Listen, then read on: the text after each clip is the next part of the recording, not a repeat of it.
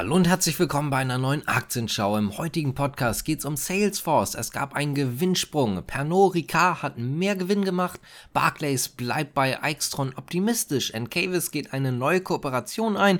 Siemens hat einen neuen Großauftrag und zu guter Letzt geht es um die Betriebsratswahl bei Volkswagen. Ich würde sagen, wir fangen hier direkt an und zwar mit Salesforce. Denn Salesforce hat im zweiten Jahresviertel des Fiskaljahres 2024 ein Gewinn je Aktie von 2,12 US-Dollar erreicht. Im Vorjahreszeitraum lag der Gewinn je Aktie noch bei 1,19 US-Dollar und was natürlich auch sehr wichtig ist, was die Analysten erwartet hatten, die sind von 1,90 US-Dollar ausgegangen. Das heißt also, der Gewinn war auch um einiges höher, als Analysten erwartet hatten. Der Umsatz belief sich auf 8,6 Milliarden US-Dollar nach 7,72 Milliarden US-Dollar. Auch hier im Übrigen ist das Ganze über den Analystenschätzungen, die haben mit 8,53 Milliarden US-Dollar gerechnet. JP Morgan hat sich dazu schon geäußert, die haben das Kursziel angehoben und zwar von 230 auf 240 Euro. Die Einstufung bleibt weiterhin bei Overweight. Kommen wir mal zu Pernod Ricard, denn die sind deutlich tiefer. Man passt die Organisationsstrukturen an. Der Gewinn wurde im Übrigen deutlich gesteigert. Fangen wir mal ganz kurz damit an, wie es mit dem Gewinn aussieht. 2,28 Milliarden Euro. Davor waren es im Übrigen noch 2,03 Milliarden Euro im Übrigen netto.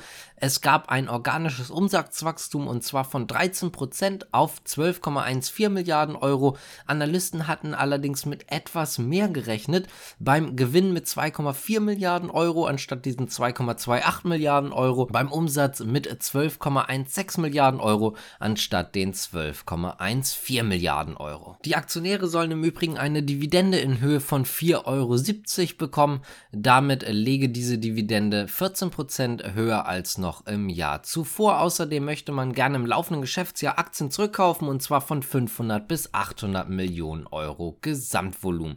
Kommen wir mal zu Eichstron, denn Barclays bleibt trotz der Sektorabstufung optimistisch für Eichstron. Die Barclays senkt das Sektorvotum auf neutral, allerdings wurde die Aktie von Eichstron wieder aufgenommen und zwar mit Overweight. Der Analyst geht generell etwas, ja sagen wir mal, negativer wegen der Sektorstudie vor. Langfristig sind die Investmentchancen zwar sehr, sehr gut, aber aktuell sieht es gerade nicht ganz so gut aus. Die Aktien sind relativ heiß gelaufen. Auf der anderen Seite gibt es keine ganz große Verbesserung. Bei Eichstron sieht man aber durch den starken Fokus auf die Wachstumstrends wie zum Beispiel Elektromobilität und erneuerbare Energieninfrastruktur sehr, sehr positiv in die Zukunft. Dementsprechend ist es so, dass man das Kursziel bei 42 Euro sieht und damit hat man noch mehr als ein Fünftel Kurspotenzial. Encavis beschließt eine Kooperation und zwar mit Innovar Solar bei Solarprojekten.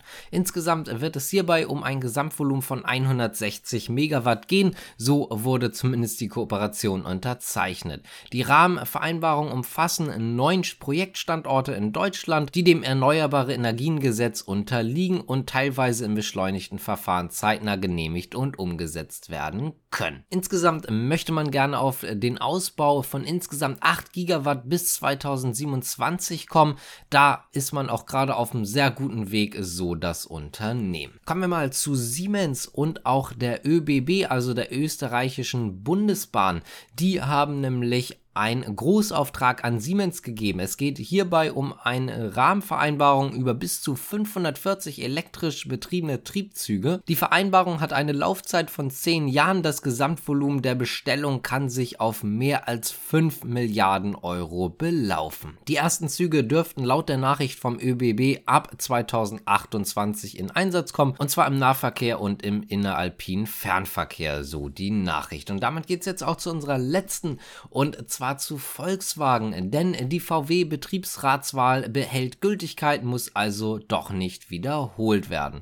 Das Landesgericht in Hannover hob am Mittwoch einen Beschluss des Arbeitsgerichts Braunschweig vom vergangenen Sommer auf. Der hatte die Wahl für unwirksam erklärt. Ein Betriebsratssprecher hat im Übrigen nochmal gesagt, wir begrüßen die Entscheidung des Landesarbeitsgerichts. Das bestärkt uns in der Überzeugung, dass die Feststellung der ersten Instanz aus Braunschweig fehlerhaft und vorschnell erfolgt war diese Kritik am Ablauf der Wahl ist nun ausgeräumt. Wenn euch das Ganze gefallen hat, dann könnt ihr gerne abonnieren, liken, kommentieren, die Glocke drücken und so weiter und so fort. Das würde uns auf jeden Fall freuen und damit sage ich danke fürs Zuschauen und Zuhören. Bis zum nächsten Mal. Ciao.